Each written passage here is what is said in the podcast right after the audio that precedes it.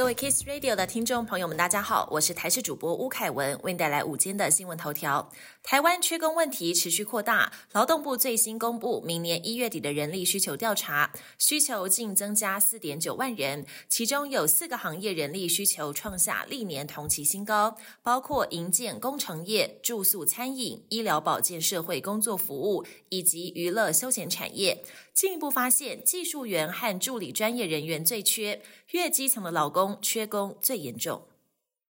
今年入秋最强冷空气将报道。中央气象署观测，今天清晨全台最低温出现在云林十六点七度，预估周四中午前后封面快速抵达中部以北、东半部短暂降雨，晚上开始封面到之后，干冷空气紧接着南下。周五晚上到周六清晨，部分沿海及平地最低气温将降到十度左右，冷空气可能达到大陆冷气团等级，提醒民众要留意天气的变化。学校营养午餐攸关学童健康，因此农粮署指出，为了达到校园食材可追溯目的，宣布十一月起使用红豆、花生、甘薯、冰烤地瓜等杂粮应使用有机或是产销履历农产品。明年一月一号起，将短期叶菜类十二项纳入范畴，才能申请每个人每餐最高十四元的奖励金。国际焦点：以色列跟哈马斯渴望针对人质释放达成协议。以色列官员透露，以色列将关押在以色列监狱中的巴勒斯坦妇女和青少年交换哈马斯手上的人质。以色列渴望救出约七十名妇女和儿童。正式协议可能在几天内宣布。美国总统拜登表示，他相信人质渴望获释。至于在战情方面，以色列宣称已经完全控制北加萨，不过哈马斯表示战争才只是开始而已。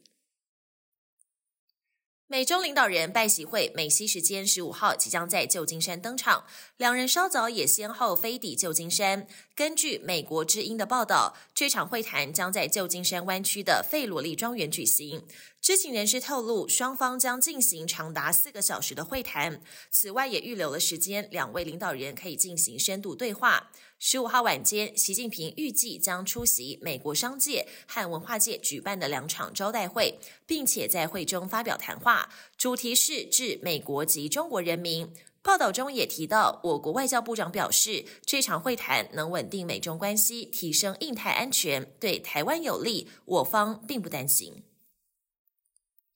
在阿拉伯联合大公国杜拜举行的国际航空展，从这个月十三号到十七号，为期五天。疫情后，全球解封旅游大爆发，各家航空公司正积极洽谈添购新机，以赶上疫情期间搁置的机队汰换计划。根据估计，目前正在洽谈中的购机数量总计达七百到八百架。本届航空展渴望成为有史以来规模最大的一届。本年新闻由台视新闻制作，感谢您收听。更多内容请锁定台视各界新闻与台视新闻 YouTube 频道。